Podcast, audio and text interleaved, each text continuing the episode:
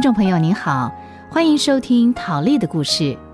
陶丽是个没人爱的女孩，从小连最起码的母爱都是可望不可及。她母亲十五岁就生下她，第二年又生了她妹妹，不久父母就分开了。六岁以前，她和妹妹一直跟妈妈生活。六岁以后，陶丽跟妹妹就被母亲送进了孤儿院。而在那一住呢，就是七年。在那七年当中，陶丽仍然得不到爱，保姆也不善待她。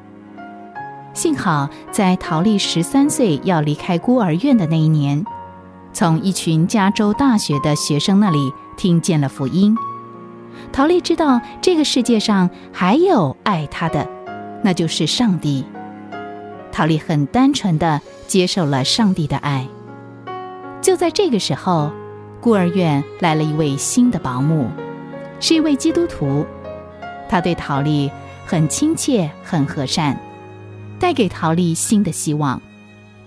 每个礼拜天，弗兰保姆就会带他到教会参加礼拜，并且送给他一份珍贵的礼物，那是陶丽有生以来得到的第一个礼物。啊，这是给我的。是啊，怎么了？要不要呢？现在我们就一块打开看看，好不好？嗯，谢谢你。嗯哼，弗兰保姆。陶丽拆礼物的时候很小心，因为她舍不得撕破那漂亮的包装纸。对她来说，那张包装纸包装的不只是一份有形的礼物，而是一份永恒的记忆。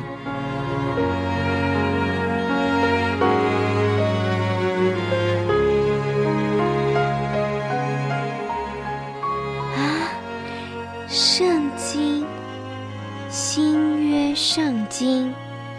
陶丽，不久你就跟妹妹要离开这儿了。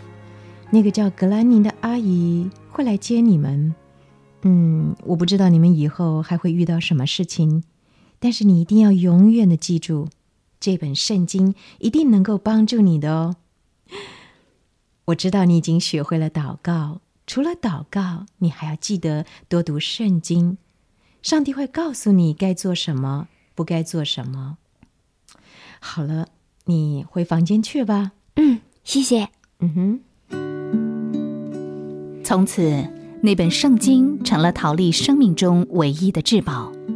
她知道，留在孤儿院的日子已经所剩不多了。有个叫格兰尼的女人，随时会把她们姐妹俩带走。从前。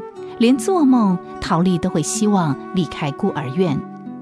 可是奇怪，这一阵子，陶丽对孤儿院却有着一份莫名的依恋。可能是因为这有弗兰保姆，还有对未来所产生的恐惧吧。到底格兰尼是谁呢？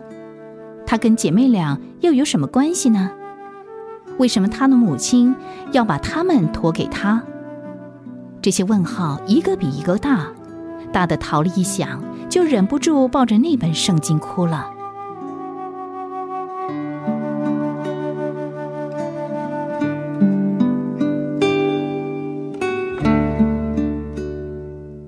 要来的日子终于来了，这一天，葛伯瑞天使就出现了。陶丽，把你的东西收拾收拾，赶紧到客厅来，动作快一点。没等陶丽说话，戈伯瑞就头也不回的走了。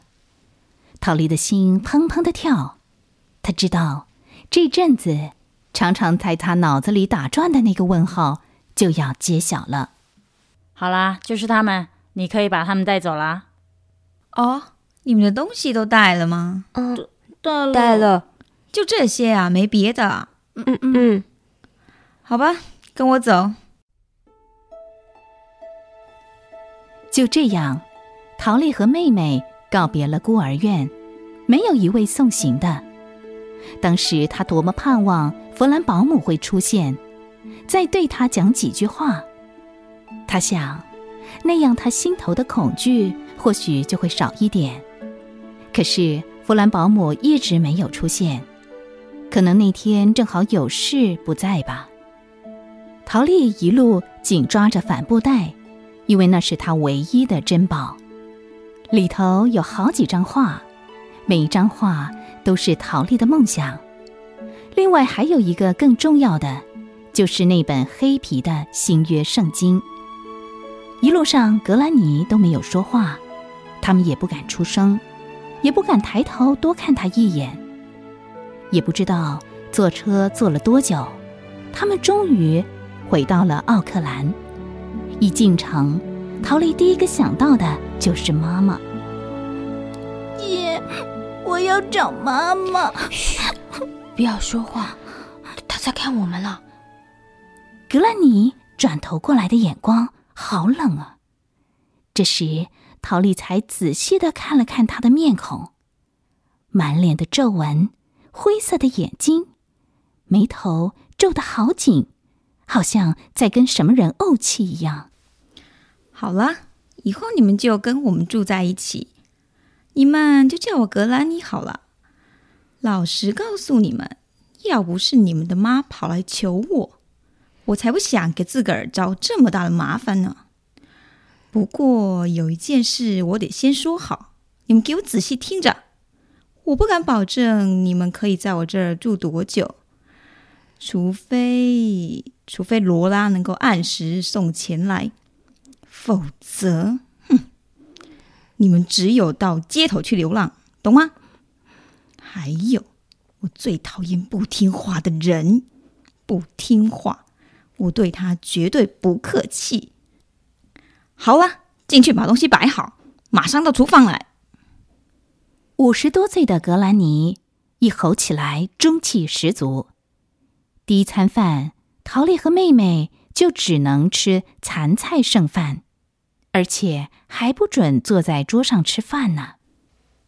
能够住进我们家，算你们走运。没有我，看你们还能往哪里去？指望你们的妈妈？呸！门儿都没有！像你们妈妈那样的女人，没有也罢。哦，对了，老头儿，今天罗拉有没有送钱来啊？嗯，没有啊。没有？我早该料到他会给我来这么一招。明天我就找他。算了，人都走了，你还找什么呢？走，像那种女人还能走多远？顶多换个餐馆。奥克兰又没有几个餐馆，迟早总能被我找到。你说咱们这儿的餐馆还不够多吗？少说有几百家吧。你去找，看你有多大的本事把那女人给翻出来。翻不出来也没关系，有她两块肉在我手上。算了，你以为他会心疼这两块肉啊？心疼的话就不会把他们往孤儿院丢了。别吃，别吃了，快去把厨房还有桌上的东西收拾收拾好，洗干净摆好。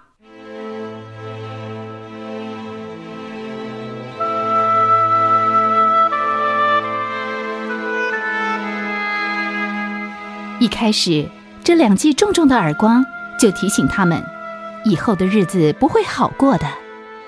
果然，每天除了上课，还晚上睡觉的时间以外，有做不完的事等着他们做，而且动不动就得挨打。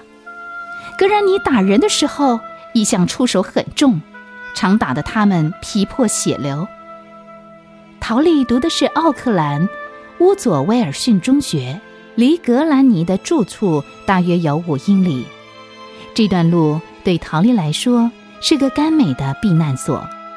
每天放学的时候，她总是尽可能的避开其他的同学，一个人慢慢的走。等到前后都没有人的时候，她就会抬头仰望，大声的喊说：“上帝啊，求你一定要帮助我！”弗兰保姆说。你会照顾我的，上帝啊！求求你，求求你！同样的话，求了再求，喊了再喊，可是日子还是同样的黑暗艰难。这一天，老远就听到格兰尼又在大吼了：“糟了，妹妹不知道要闯什么祸了！去，去把你妈找来，现在就去！”这个臭女人可想得美呢，担子往别人家一搁就没事儿。他拿我当什么人呐、当省油的灯啊！哼，要斗耍狠也得看什么人，想耍我门儿都没有。